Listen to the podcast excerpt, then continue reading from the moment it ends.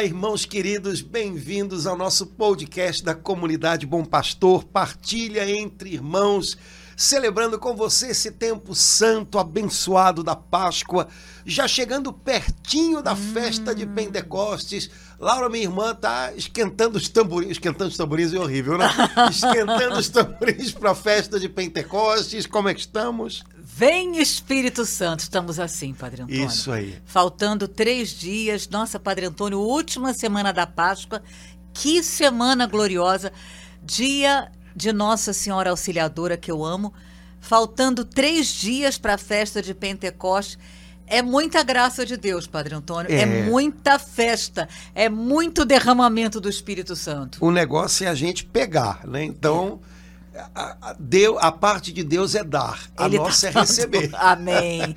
então vamos receber o que ele tem pra gente. Laura, a gente continua em Atos dos Apóstolos, agora a gente vai pro capítulo 4. Eu tenho um recado pro senhor. O senhor pediu para eu lembrar pra gente começar com Atos 4:13. Exato. Porque esse capítulo 4, ele, ele é maravilhoso, né? Ele está na sequência da cura do paralítico, uhum, né? Uhum. Em frente à Porta Formosa.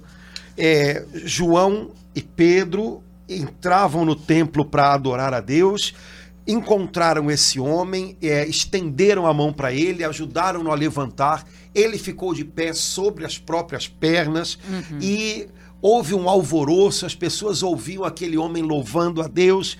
Pedro aproveitou a chance para fazer aquela pregação para tá, ferir o coração das pessoas que o ouviam a respeito de Jesus marcá-las com o nome de Jesus, chamá-las ao arrependimento. A Bíblia diz que nesse dia o número dos fiéis subiu para 5 mil.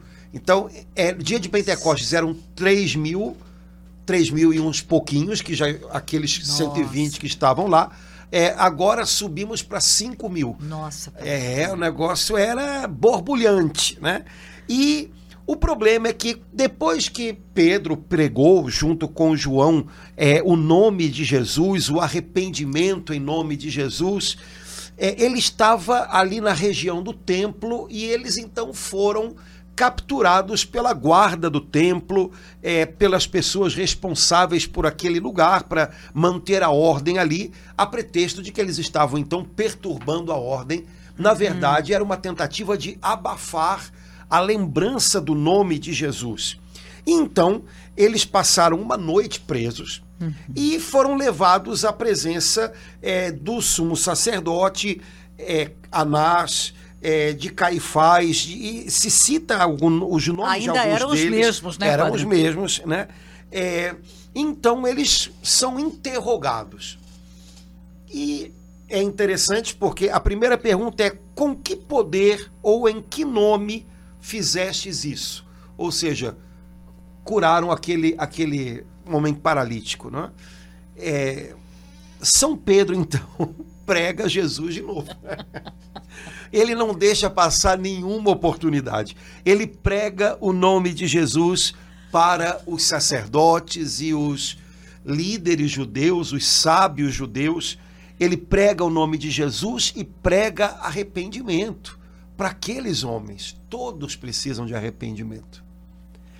É, e deixa aquela turma desconcertada. No versículo 13, primeiro, eles ficam desconcertados com a coragem de Pedro e de João. É, com a ousadia, né, com o desassombro daqueles homens. Né? É, normalmente encontrar pessoas é, imbuídas de um ideal, de um de algo que faz com que elas não se detenham diante de obstáculos, é algo que, que, é, que impressiona qualquer é. um. Você imagina no caso desses homens que, além de uma coragem, de um desassombro natural, estavam sendo amparados por esse vigor do Espírito Santo, por essa fortaleza do Espírito que é, estava mantendo eles de pé ali no meio daquele ambiente hostil, diante daqueles homens é, respeitáveis e, e sábios. Isso devia mexer com quem os escutava. Então, eles viram e se assombraram com a coragem de Pedro e de João. Depois, como a gente já viu na semana passada, eles se admiravam, porque o que eles diziam tinha muito sentido. E eles eram homens sem estudo e sem instrução. É, Pedro e João não diziam qualquer coisa. Pedro e João não eram um, fazedores de barulho. Nem estavam falando bobagem, Não. abobrinha. Não. Eles estavam cheios da sabedoria de Deus e o que eles diziam fazia muito sentido para aqueles homens que conheciam as Escrituras, que eram homens é, de idade, portanto, eram homens vividos. Tem coisas que, é, sabe, mexem, impressionam. É, Pedro e João não eram tagarelas. Eles eram homens que diziam algo que mexia né, com o interior de outros. É, agora, a terceira coisa é que eu acho que é a mais bonita, que está no versículo 13, no finalzinho. Os doutores da lei, os sacerdotes, reconheciam que eles tinham vivido com Jesus. Não só porque lembravam, eu acho que eu já vi esse rosto antes, eu acho que esse cara estava com Jesus. É, a Bíblia está dizendo mais do que isso. Reconheciam que eles eram companheiros de Jesus. É, pessoas que convivem com Jesus recebem uma marca especial dessa convivência. E isso impressiona quem está em volta. Isso mexe com quem está em volta. Isso fala ao coração de quem está em volta. Quando você tem comunhão com Jesus, quando você tem trato com Jesus, você vai diferente ao encontro das outras pessoas. E isso, de alguma maneira, mexe com elas. Elas podem até rejeitar, mas mexe com elas. É, como seria maravilhoso se pudessem dizer também a respeito da gente. Né? Aqueles que nos veem reconhecem-nos como companheiros de Jesus. Me parece que é a maior credencial que Pedro e João possuíam e certamente era que deixava aqueles doutores mais abalados. Nós pensamos que tínhamos terminado com a carreira daquele Jesus e agora, em nome dele, tem pessoas que estão recebendo cura, vida. Mas ninguém pode ser curado em nome de alguém ou pela operação de alguém que já não existe mais, que está morto. Portanto, o que está acontecendo aqui é, Pedro e João devem ter dado um nó na cabeça daqueles homens naquele momento. E foram reconhecidos como companheiros de Jesus. Não sabiam o que fazer com eles. Mandaram hum. Pedro e João sair e ficaram deliberando entre eles o que, que a gente faz. Isso é um milagre evidente, mas por outro lado, a gente não pode deixar que o nome de Jesus seja lembrado e dito por aí. A gente tem que fazer alguma coisa. Eita ferro! Então, no versículo 19, Pedro e João, que são chamados de novo e que recebem essa reprimenda, vão embora, mas parem de falar desse Jesus. Eles dizem algo lindo. Né? É, julguem vocês mesmos, Pedro e João dizem para aqueles homens: julguem vocês mesmos. Se é justo diante de Deus obedecermos a vós mais do que ao próprio Deus, não podemos deixar de falar das coisas que temos visto e ouvido. É, primeiro, Pedro e João nos mostram que a fidelidade maior que a gente deve ter na nossa vida é para com Deus. Nós temos diversas fidelidades. Né? Nosso relacionamento com as pessoas gera fidelidade, é, gera envolvimento, gera compromisso. Então, o compromisso de um esposo com a sua esposa, dos pais com os filhos, o nosso compromisso com as pessoas que têm autoridade sobre nós a nível eclesiástico, civil, tudo isso é real e não pode ser é, desconsiderado, porque isso está na ordem estabelecida por Deus. Mas é preciso que a gente entenda que tudo isso faz parte de uma ordem estabelecida por Deus. Portanto, o primeiro de todos os nossos compromissos é com Ele próprio. No caso aqui, um caso limite, no qual estavam Pedro e João, eles dizem: olha, se nós obedecermos à ordem de vocês, pararmos de falar de Jesus, nós vamos estar desobedecendo a Deus. Então, isso não é possível. Eita, que eles estão colocando para a gente aqui um desafio grande, né? Porque existem mil momentos na nossa vida em que, por causa de mil comprometimentos nossos, nós podemos acabar obedecendo mais é, as opiniões de outros. Podemos acabar obedecendo mais à nossa própria carne do que a Deus. Portanto, é preciso obedecer em primeiro lugar a Deus. É preciso, é, primeiro, é, corresponder àquilo que Ele espera e deseja de nós. As outras coisas estão todas submetidas a isso. Senão elas ficam fora do lugar. Elas ficam fora do lugar. É complicado porque a gente tem que ordenar então a nossa vida de algum modo por conta disso. Em alguns momentos a gente vai ter que dizer não para algumas coisas. Eu não posso me envolver com isso. Eu não posso fazer aquilo. Talvez a gente não seja muito bem compreendido, mas faz parte do modo como nós ordenamos a nossa vida. Não precisamos fazer isso de modo agressivo, não precisamos, não é, é, é isso não é, não é o jeito cristão não. de fazer as coisas, mas é preciso que a gente conte com a possibilidade de que alguém não nos compreenda, como Pedro e João de fato não foram compreendidos por aquelas autoridades. Então, é preciso que a gente obedeça primeiro a Deus do que aos homens não podemos deixar de falar das coisas que temos visto e ouvido. Então eles viram e ouviram muito para se colar. Mas é interessante porque eles colocam aqui o, o sentido é, que a gente deve buscar também para a nossa vida cristã. Né? Um cristão não é um tagarela, um cristão não é alguém que fala de um monte de coisas como um repetidor. Um cristão é alguém que fala daquilo que ele tem visto, visto e, ouvido. Primeiro ele ouve. Depois ele fala. Né? E quando ele fala, ele não fala de si próprio, ele fala do que ele tem ouvido. E quando ele fala, ele não fala é, com os olhos voltados para si mesmo, ele fala é, daquilo que ele viu em Jesus, daquilo que ele encontrou em Jesus. É, e esse é um grande segredo. Né? Quando a gente fala daquilo que a gente viu e ouviu, isso tem um nome, a gente é testemunha. Quando a gente fala daquilo que, sei lá, outra pessoa contou pra gente, quando a gente simplesmente repete uma história, a gente não é testemunha. A gente está sendo repetidor, a gente pode estar sendo um repórter, né? mas é não uma testemunha. E Jesus disse que nós seríamos testemunhas dele. Portanto, primeiro ouvi-lo, primeiro vê-lo, reconhecê-lo na nossa vida, para que o nosso falar seja consistente como o de Pedro e João.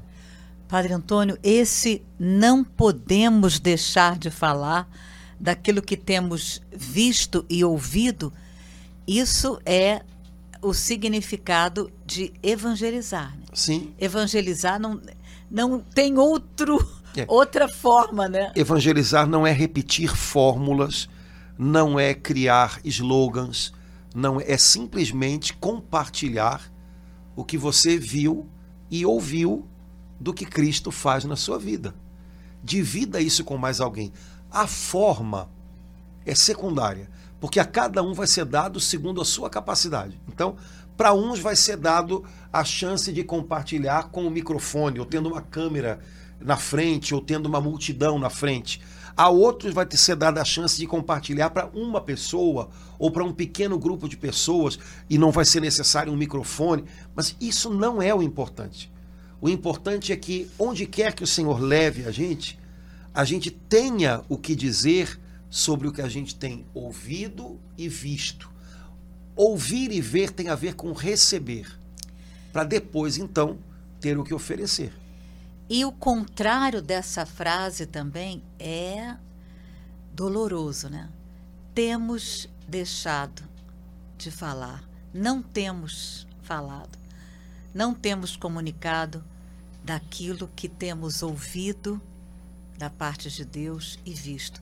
É terrível também, né, Padre é. Antônio? É. O contrário. Algumas pessoas pensam que para evangelizar elas têm que fazer um curso de teologia ou que elas têm que ter todas as respostas para qualquer pergunta que alguém poderia fazer para elas, quando na verdade isso não é, não é real. Primeiro, eu não preciso responder todas as perguntas de uma pessoa. Eu não consigo responder nem todas as minhas perguntas, quanto mais a de outra pessoa. Isso não é a minha parte. Depois, eu não preciso dar explicações ou aulas de teologia. A maioria das pessoas sequer tem esse interesse ou esse tipo de questionamento. A maioria das pessoas é, que podem ser evangelizadas, que estão abertas para ouvir algo, desejam ou precisam ouvir algo que possa falar à vida delas, né, ao momento que elas estão passando. E quando você testemunha o que você tem vivido, o que você tem aprendido, o que você tem ouvido, para a maioria das pessoas isso é o bastante. Ah, quer dizer então que a pessoa não precisa conhecer? Precisa. Só que é, dá para dá ter calma? Né? É, é, o alfabeto tem a letra A, a letra B, a letra... até chegar no Z, você tem que percorrer várias letras, né? Quando a gente evangeliza alguém, a gente não tem que dar do A até o Z em 15 minutos. Isso, não, isso é uma irrealidade, isso é uma bobagem. Às vezes é, é, é, é algo que, que limita a gente, que impede a gente de cumprir a nossa missão, que é evangelizar é achar que em 15 minutos ou em meia hora eu tenho que ter todas as respostas, eu tenho que tirar todas as dúvidas, eu tenho que deixar tudo 100% claro, eu tenho que. Eu tenho... Quando na verdade é, a evangelização ela costuma acontecer de uma maneira natural quando você compartilha com outros algo que eles percebem que é importante para você, que, que gera vida em você. Quando as pessoas ouvem algo que elas percebem Cara, isso está dando vida, isso está alimentando vida nessa pessoa. Normalmente, elas, mesmo quando não concordam, elas respeitam e escutam. A gente corre o risco, usando o exemplo que o senhor deu de, de, de português, de matemática, de falar de equação de segundo grau para alguém que, né, de falar de doutrina da igreja, né, para alguém que está começando a ter sede de Jesus e quer ouvir é, Jesus te ama, minha irmã. É. Aí alguém pode dizer, é, mas Jesus te ama. É, ele... Pois é, mas o que, que eu vou fazer? Tente construir todo o resto, se não for em cima disso, e veja quanto tempo vai ficar de pé. É, repito, a gente vive num tempo em que as pessoas têm muita ansiedade, né? E as pessoas imaginam, é, é, sei lá o que, que as pessoas imaginam, né? que a gente, é, ao evangelizar, tem. O, o evangelizador ele sabe que a pessoa evangelizada ela vai fazer um caminho. Então ele aposta nesse caminho. E ele aposta também que a, o momento atual da pessoa é um passo de um caminho. É preciso que ela dê um passo. Ela não precisa dar todos os passos de uma vez. Né? Então, apostar um pouquinho, sabe, nessa, nessa história que a gente vai fazendo com Deus, é para não criar fantasias de que uma conversa né, resolve todos os problemas do mundo. A vida não é assim. Então, normalmente, quem tem esse tipo de ideia nunca tentou evangelizar ninguém. No máximo, tentou entrar numa briga para ganhar. Mas é, nunca tentou evangelizar alguém realmente. É, me parece que é, seria interessante que a gente voltasse a, a, a, a essa simplicidade dos primeiros passos. Né? O Papa João Paulo II, depois o Papa Bento XVI insistiu muito nisso, diziam que não, a gente não pode dar nada por é, certo, por descontado. Ou seja, quando a gente vai falar de Jesus para alguém, a gente não pode dar, ter a impressão de que essa pessoa já conhece alguma coisa. Geralmente, além do nome e de saber que é alguém legal, essa pessoa não sabe muito além disso sobre Jesus. Então não imagine que ela já sabe ou que você está ali para consertar algo. Dê um passo positivo com aquela pessoa, já vai ser muito legal. Porque, Padre Antônio, eu vejo que a gente corre muito risco nesse tempo em que a cada dia Jesus é desprezado, debochado, as coisas da igreja né, vão para a primeira página dos jornais. É, é, princípios bíblicos, a doutrina da igreja vai para a primeira. Então, eu percebo que a gente tem esse risco de, com voracidade, querer defender a igreja de Jesus de uma forma que misericórdia, né? Assusta. até uma boa intenção, mas a gente sabe que de boa intenção, como é que a coisa fica lá no final. Então eu gosto, acho muito bom isso que o senhor falou para nos levar a pensar, porque a cada dia, se bobear hoje, se a gente for pegar o jornal, talvez não na primeira página, na terceira, vai ter alguma notícia dando algo né, que, é, que machuca gente que crê, né, que vê é, um deboche, uma e aí a gente entra na, né, de querer defender. Né? Eu fiz isso recentemente, Padre Antônio. Né? Fui lá querendo um Instagram debochar, que depois eu vi assim que depois é, Jesus me mostrou minha filha, não é por aí não. Então eu vejo que a gente corre esse risco, né, Padre? É, é tradicionalmente na linguagem da igreja existe uma uma palavra, né, que, que define esse, esse trabalho que é um trabalho necessário de defesa da fé diante dos ataques, né? a palavra apologética. Isso tudo é muito legítimo e tem o seu lugar. Mas qual é o risco que a gente corre? É, o primeiro trabalho da igreja não é a apologética, o primeiro trabalho da igreja é o anúncio. Jesus disse em primeiro lugar: ide pelo mundo inteiro, anunciai o evangelho. É, também disse, né, aquele que, é, que falar a meu favor, né, é, diante dos homens como, como quem está numa espécie de um tribunal. Então, uhum. esse, esse, esse, essa dimensão da defesa, ela é real, ela existe. Só que o risco que a gente corre é dar para ela uma preponderância é. na qual é, o, o clima defensivo se torne Fica. o tom da vida da gente. O problema é que quando eu assumo uma postura defensiva o tempo inteiro, isso psicologicamente vai gerando em mim o seguinte: até que me prove o contrário, todo mundo está contra.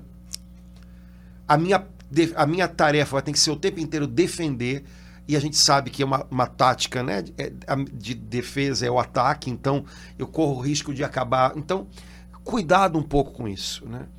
É, é preciso, e há muita gente que faz isso, né, a fazer uma defesa, uma apologética, que tem que ser feita de maneira inteligente, não de maneira passional. Né? É, mas o primeiro pedido de Jesus, ou o mandato de Jesus à igreja é anunciem. Jesus não disse me defendam, Jesus disse me anunciem. né? é, então, me parece que é, se a gente imposta a nossa prática pastoral ou, ou, o nosso apostolado como batizados no nosso ambiente de trabalho de uma maneira positiva, minha tarefa aqui é anunciar, é ser testemunha, é compartilhar com outros é, é, o que eu tenho visto e ouvido. É, a gente vai ter, a gente vai criar um ambiente positivo, sabe?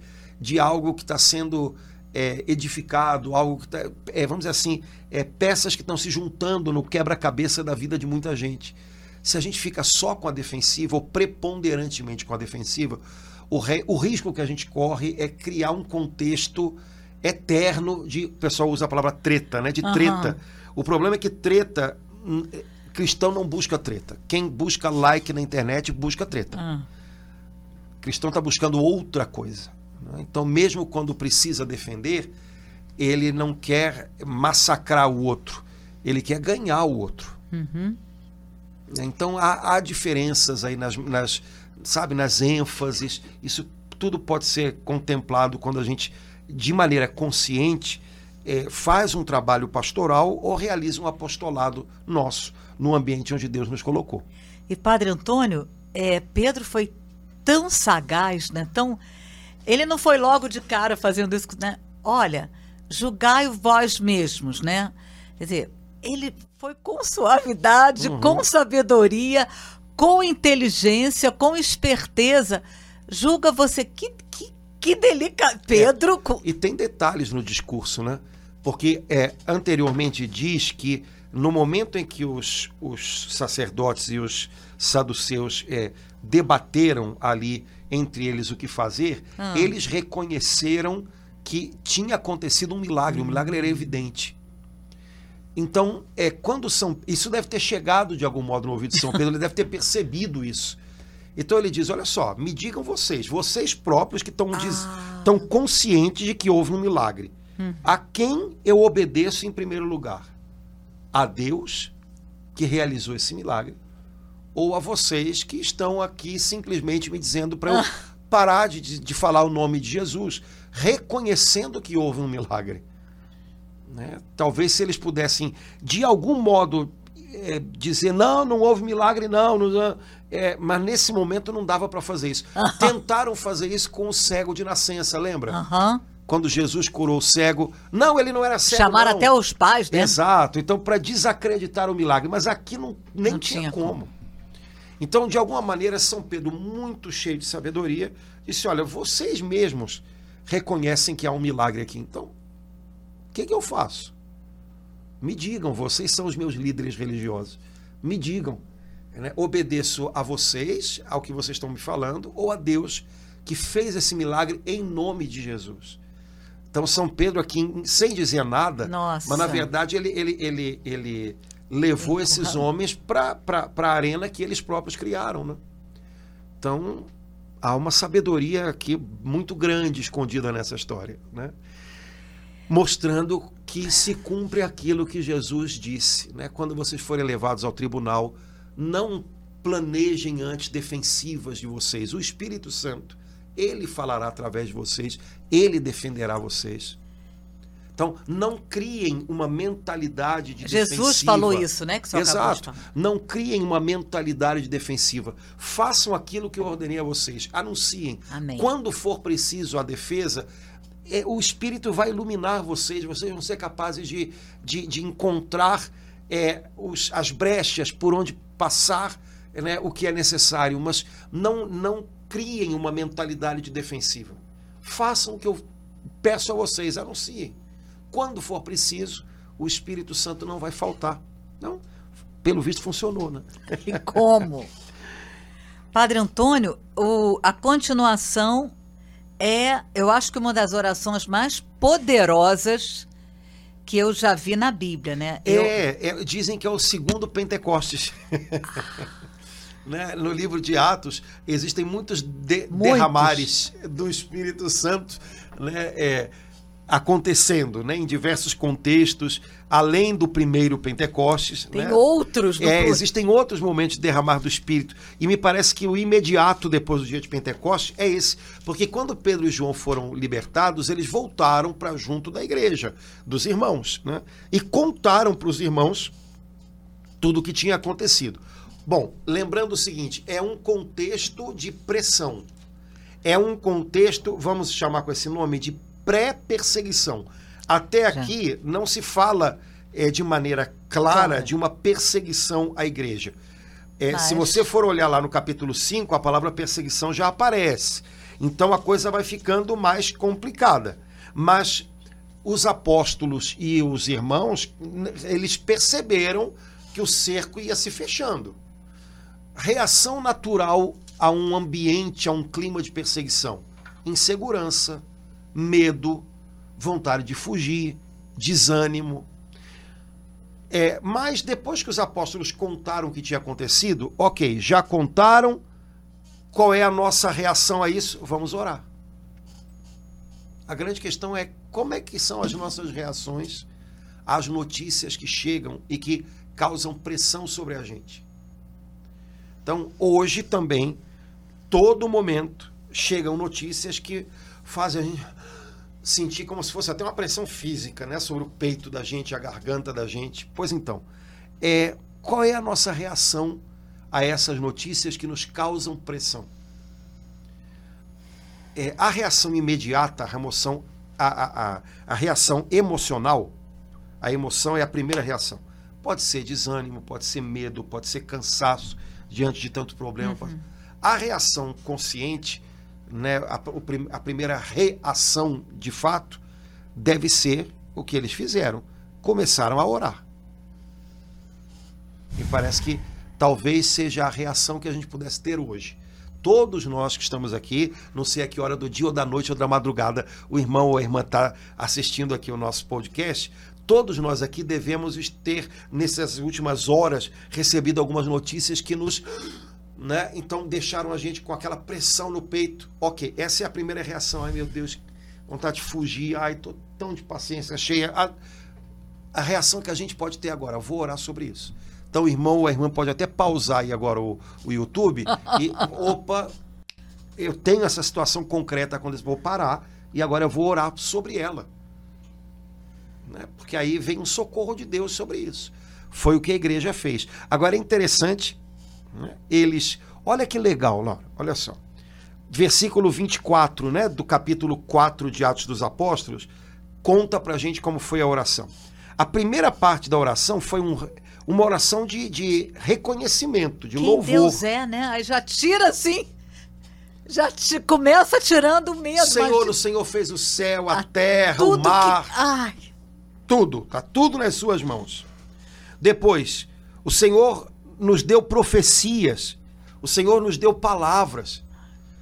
É, depois, versículo 27, o Senhor nos deu Jesus. Ah. É, agora, Senhor, versículo 29, olha o que está acontecendo com a gente. Ameaças, problemas de todo tipo. Mas sabe o que, que a gente te pede, Senhor? Desassombro para continuar a nossa missão. Não deixe a gente desistir da nossa missão. Eles pediram mais curas, mais milagres e mais prodígios em nome de Jesus. A tarefa que os saduceus tinham passado para eles era: calem sobre o nome de Jesus. Não falem mais em nome de Jesus. Não peçam mais nada a Deus em nome de Jesus. E aí eles oram agora Ai, dizendo: O Senhor fez todas as coisas, o Senhor nos fez promessas, o Senhor as cumpriu em Jesus. O Senhor sabe que nós estamos sendo perseguidos. O Senhor sabe que a vontade que a gente tem é desistir. Senhor, não Ai. deixe a gente desistir. Dá desassombro para a gente. E faz ainda mais curas, milagres e prodígios em nome de Jesus. Que Jesus continue operando, atuando, agindo no nosso meio. Essa foi a oração deles. que pode inspirar muito as nossas orações. A oração deles em nenhum momento foi uma, uma lamentação. não. Já começaram Né? do, do louvor, né? A oração deles em nenhum momento foi é, uma, uma lista de problemas ou de reclamações. Eles lembraram que o Senhor fez tudo, que o Senhor deu promessas, que o Senhor cumpriu promessas. E no final fizeram um pedido concreto, né, padre? Eles disseram ao Senhor: O Senhor está vendo que a gente está ameaçado. É a mesma coisa dizer: O Senhor está vendo que a gente está com medo, que a gente está assustado. Não deixa a gente desistir. Não deixa a gente voltar atrás. Sabe, Laura, eu acho que em alguns momentos a oração que o Senhor mais gostaria de ouvir da gente era só essa. Senhor, é, eu te bendigo, o Senhor é o Senhor do céu e da terra, do mar, de tudo que eles contêm. É, o Senhor me fez promessas, o Senhor um dia me deu uma palavra, o Senhor um dia me fez entender isso e aquilo, o Senhor me deu Jesus, Ele é o Senhor da minha vida, Ele é a alegria da minha vida. O Senhor está vendo que eu estou passando por um momento de ameaças, ou que eu estou passando por um momento de perseguição, ou que eu estou passando por um momento de traição. Senhor, não me deixa desistir da missão que o Senhor me confiou. Não me deixa desistir, não me deixa desacreditar do bem que o Senhor colocou nas minhas mãos para fazer aqui nessa terra. Ao contrário, Senhor, realiza mais, faz mais coisas, em nome de Jesus. É, e talvez nesse momento, fazendo essa oração, um monte de coisas que estavam confusas na nossa mente, no nosso coração, ficariam claras. Porque de repente a gente descobre que a única coisa que a gente não pode é desistir. A gente pode ter medo, a gente pode estar assustado, a gente pode um monte de coisa. Só não pode desistir, só não pode voltar atrás, porque está valendo a pena.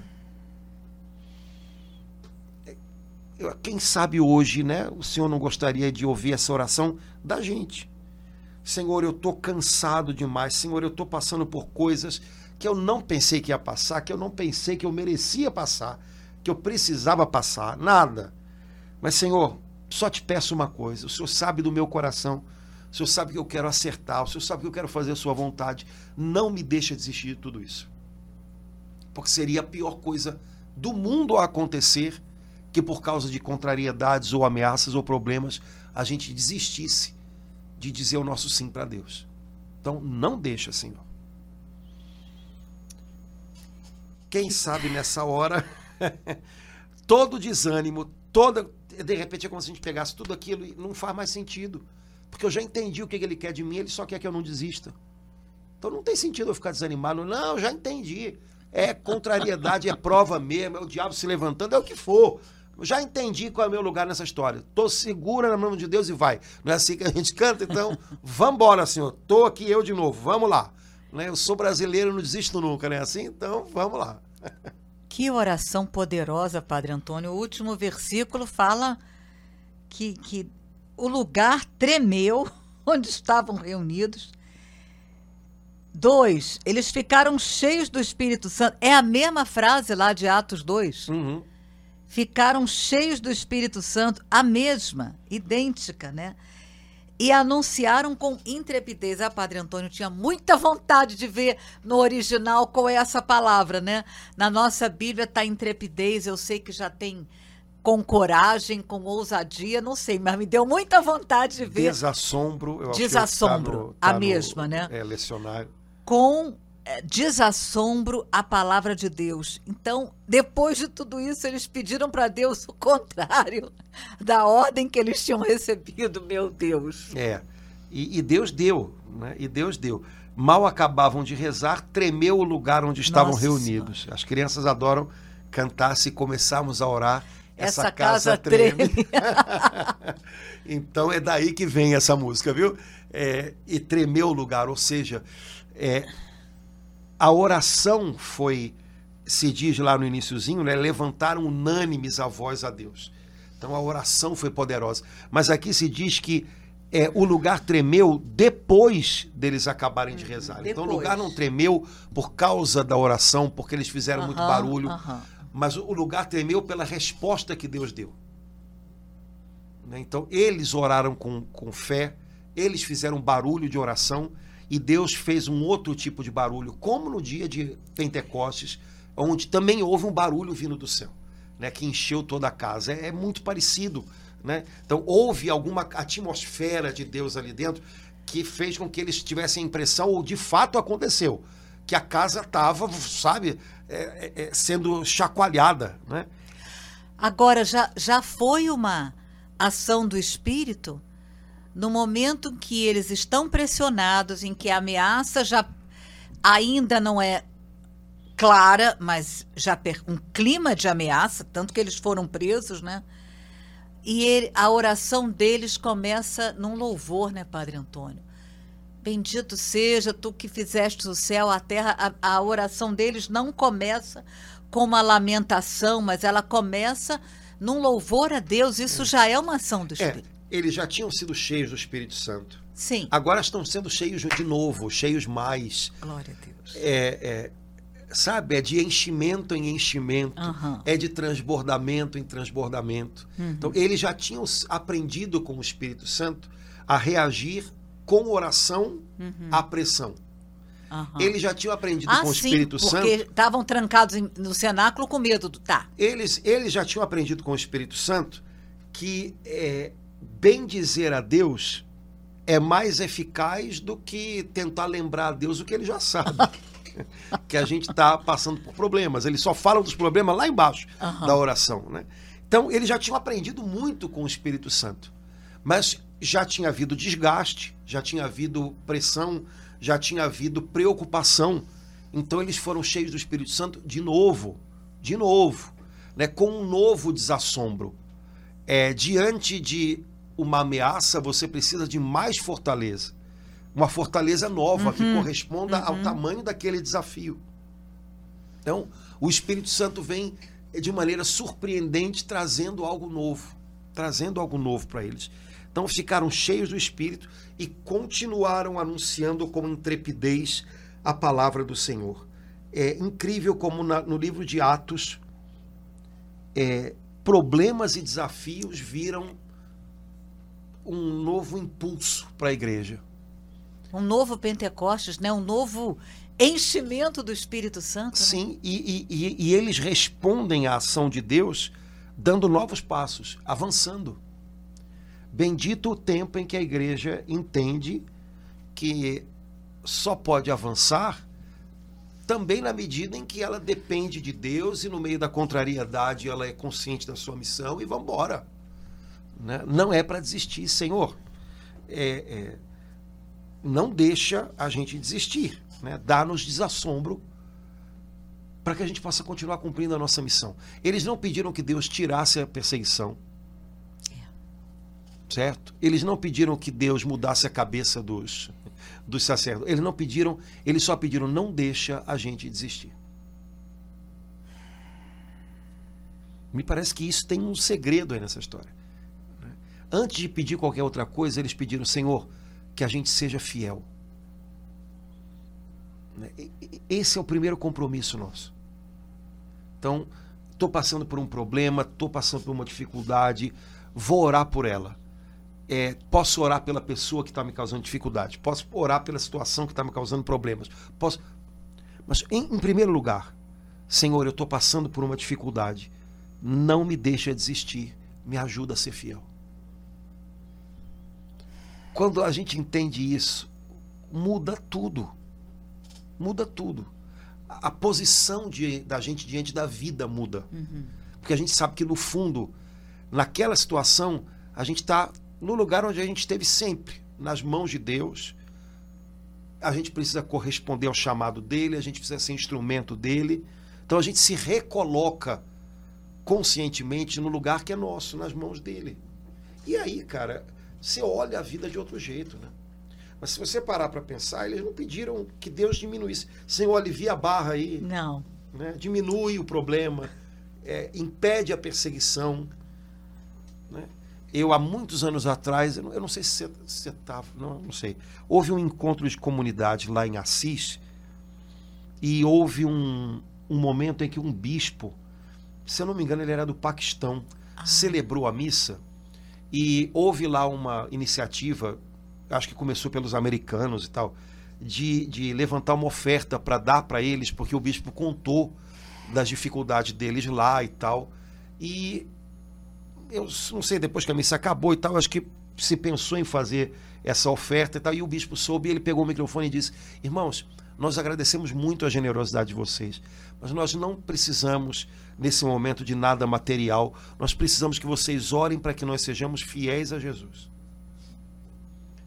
No contexto deles lá, que quem conhece o contexto né, de perseguição religiosa sabe que no Paquistão o negócio é, é, é, é tenso. Né? Então, a gente só pede que vocês orem para que nós sejamos fiéis eh, ao Senhor. Atos dos Apóstolos, versão 2023. Né? Com certeza, né, Padre Antônio? Então, Talvez no próprio Paquistão mesmo. né, quem sabe eh, a gente não pode tentar eh, aprender a fazer também essa oração. Em primeiro lugar, a gente pode pedir ao Senhor para diminuir um problema, para resolver umas. Claro que pode. Mas, Senhor, em primeiro lugar, não me deixe desistir. Eu quero ser fiel. O que o Senhor quer de mim, eu quero dar. E aí as outras coisas todas vão para o lugar. Todas. Quando, quando Deus está no lugar dele, no primeiro lugar, todo o resto vai para o lugar. Então, eles foram cheios do Espírito Santo e anunciaram o evangelho com mais vigor do que estavam fazendo até aquele dia. Oh, Ou seja, uma situação complicada se tornou um salto qualitativo, mais vigor, mais desassombro, né? É, como seria bom se a gente pudesse viver isso também, né? Situações difíceis se tornarem oportunidades para a gente crescer na nossa comunhão com Deus, para a gente crescer no nosso serviço, para a gente crescer como gente, como filho de Deus. né? O livro de Atos é cheio disso. Né? Volta e meia aparece uma situação complicada e o que, que acontece? Deus abençoa e aquele povo vai além. Né? Aparece mais uma oportunidade. Quando a perseguição começa em Jerusalém, os apóstolos ficam e pedem para a comunidade se dispersar. Aí uma parte grande da comunidade vai na direção da Samaria. A pretexto de que? Qual foi o motivo? Perseguição em Jerusalém. Quando eles chegam na Samaria, eles chegam o quê? Entrando em tocas, fugindo? Não, anunciando o evangelho. Dali a coisa explode. Exatamente do jeito que Jesus falou. Vocês serão minhas testemunhas em Jerusalém, na. Judéia, na, Na Samaria. Samaria. e- Exatamente como Jesus falou. Mas o, o- o- a rota do plano de Deus, ela fluiu, ela andou a partir de um momento complicado. Começou a perseguição em Jerusalém, eles tiveram que fazer algo, fizeram, mas com desassombro, continuaram anunciando o evangelho. Então, lembrar disso, momentos complicados, difíceis, momentos em que parece que a, a gente está sendo obrigado a se mexer de um jeito que até que a gente não queria, às vezes são oportunidades para que a gente possa ir além. Nossa, Padre Antônio, é, lembrar que a igreja começou né, com perseguição, porque Deus me livre, a gente pode ser doido, correr o risco de achar que a perseguição foi só no tempo dos cristãos lá no Coliseu e, e agora, mas não, né? Então, ela já começou e eles respondiam a essas ameaças com uma oração e o Espírito Santo inundava com mais vigor. Nossa, foi muito bom a gente tomar essa consciência, porque é, guardando as devidas diferenças, cada um de nós sofre algumas, em vários níveis, perseguições, né, Padre? Sim, contrariedade de qualquer tipo. Qualquer coisa que possa fazer a gente pensar em desistir de viver, de ser instrumento de Deus, de testemunhar Jesus, de fazer o bem. Né? A Escritura diz: não vos canseis de fazer o bem. Porque às vezes dá cansaço, né? Bate um cansaço, dá vontade, ah, quer saber, vou fazer igual, vou, ah, vou pagar o mal com o mal. Não vos canseis de fazer o bem. É, pois então, Senhor, não me deixa cansar, não me deixa desistir. Talvez seja uma importante oração. Bom, Laura, estamos chegando no final do capítulo 4. E aí São Lucas faz mais um resumo da vida da comunidade, com uma frase que é famosa, né? Versículo 32, a multidão dos fiéis era um só coração Nossa. e uma só alma. Meu Deus. Rapaz, fazer com que vários Uau. corações se tornem um é um trabalho de Deus mesmo.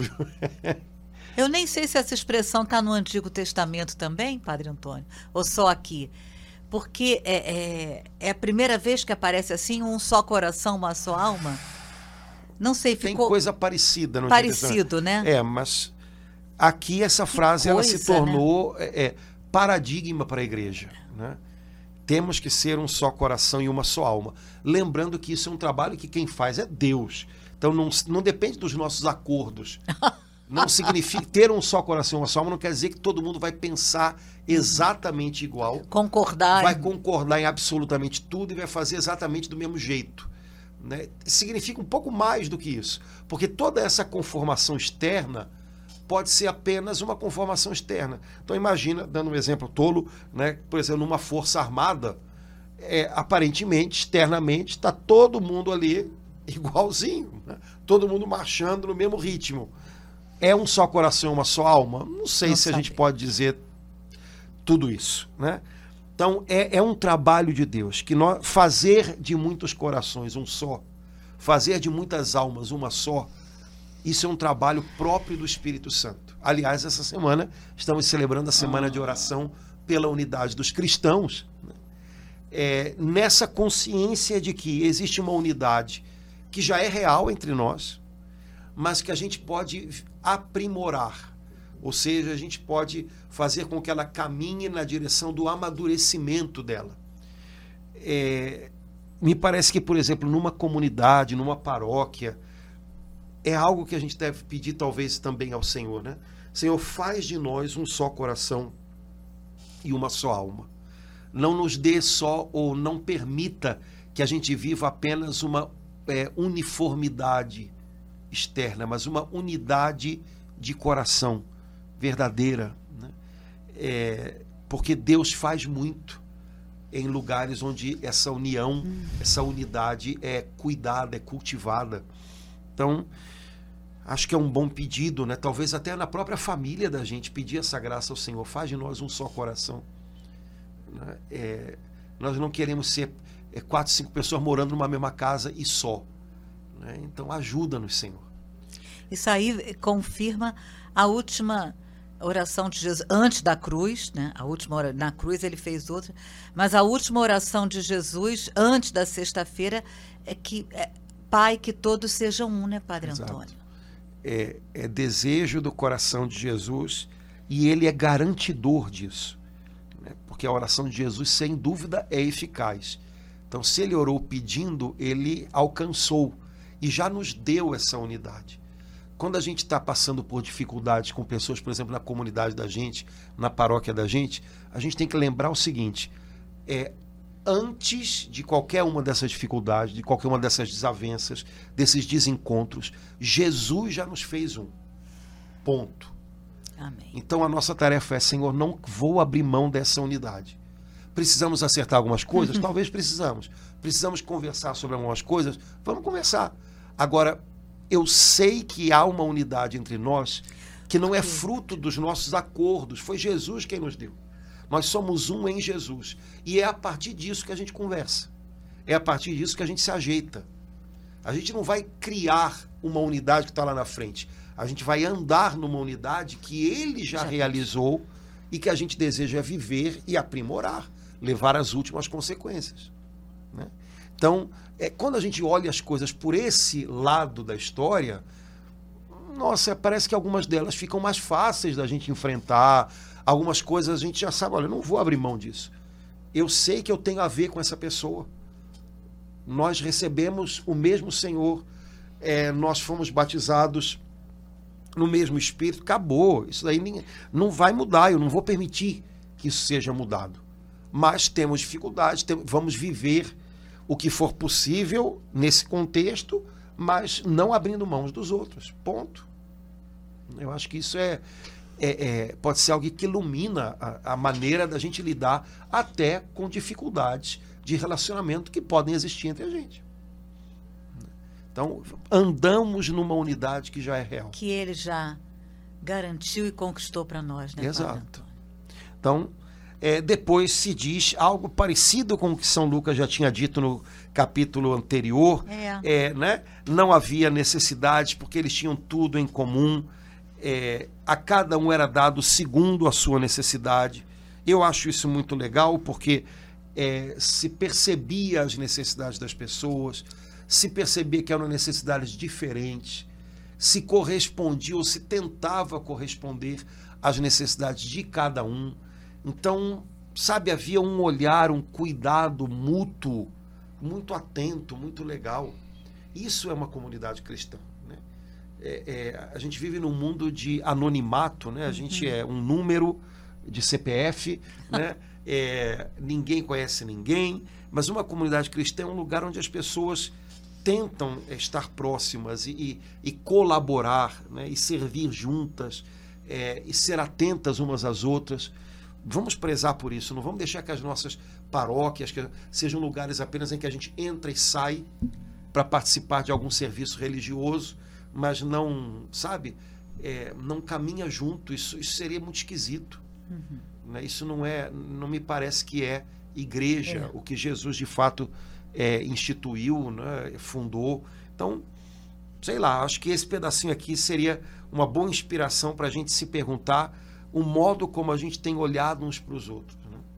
De repente, descobrindo necessidades, nem toda necessidade é de caráter material ou financeiro, é, percebendo que as necessidades são diferentes, mas lembrando sempre que você está lidando com pessoas, pessoas são diferentes, pessoas precisam de coisas diferentes, passam por momentos de vida diferentes. E é claro que a gente tem que ter regras e a gente tem que Sim. ter, óbvio, mas sem esquecer que a gente está lidando com gente. Esse é que é o, o, segredo do negócio, né? Porque a gente pode correr o risco de pensar que está lidando com coisas. É, eu disponho dessa quantidade de coisas para você ou dessa quantidade de coisas para você, quando na verdade a gente não está lidando com coisas, a gente está lidando com pessoas. Você precisa disso, aquele precisa de outra coisa. Igreja é gente, não são coisas. É, portanto, um cristão ele tem que ser alguém que tem uma fineza para perceber isso. Mesmo quando eu estou lidando com coisas, no fundo eu estou lidando com gente.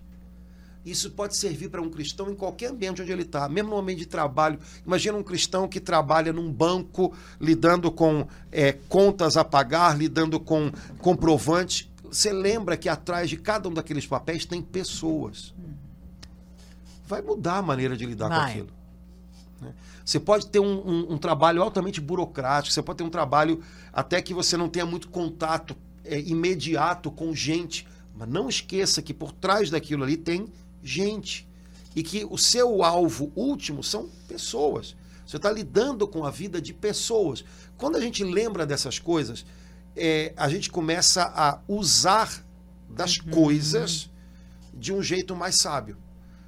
Senão, a gente sacrifica pessoas em nome das coisas. E não é por aí. Então... Padre Antônio, antes de da despedida, eu queria que o senhor fizesse aquele convite para sábado. pois é, estamos na Semana de Oração pela Unidade dos Cristãos, véspera já quase piscando o olho da, da festa de Pentecostes. E aqui na paróquia de Nossa Senhora de Copacabana, a gente tem na vésperazinha exata né, da festa de Pentecostes, portanto, no sábado de noite, um momento muito legal muito. da nossa Arquidiocese do Rio, é um tempo de oração pela unidade dos cristãos. Então, 20 horas, 20 horas. Em ponto. Em ponto, Dom Orani vai estar aqui com padres e pastores é, de diversas comunidades cristãs para um tempo de oração, partilha da palavra. É uma experiência diferente para muitas pessoas, mas eu acho que vale muito a pena. Né? É um momento bonito, é um momento especial em que a gente vai estar tá honrando o que Jesus fez na cruz para nos aproximar uns dos outros. Não como inimigos, mas como filhos de Deus. Então, fica o convite para quem puder, quem quiser estar com a gente, sábado, dia 27 de maio, 8 da noite, paróquia de Nossa Senhora de Copacabana, culto ecumênico com a presidência de Dom Orani e a presença de padres, pastores, quem sabe você que é católico e pode ter alguém na sua família que é evangélico, traz junto. De repente é um momento para a gente quebrar também né, distâncias que a gente pode estar vivendo na casa da gente. Quem sabe, pode ser uma experiência muito legal. Fica o convite e, eh, na verdade, é um convite, é quase um desafio, porque para muitas pessoas imaginar isso é um pouquinho difícil, mas por que não? Né? Vamos estar com o nosso pastor aqui, Dom Orani, Acho que é uma, é uma excelente oportunidade e serão todos muito, muito, muito, muito bem-vindos. Esperamos por você, irmãos. Beleza. Gente, Deus abençoe muito. Um abençoado restinho da novena de Pentecostes. Amém. E vamos nós, coragem. Vamos. Até logo, gente. Tchau, tchau. Tchau, irmãos.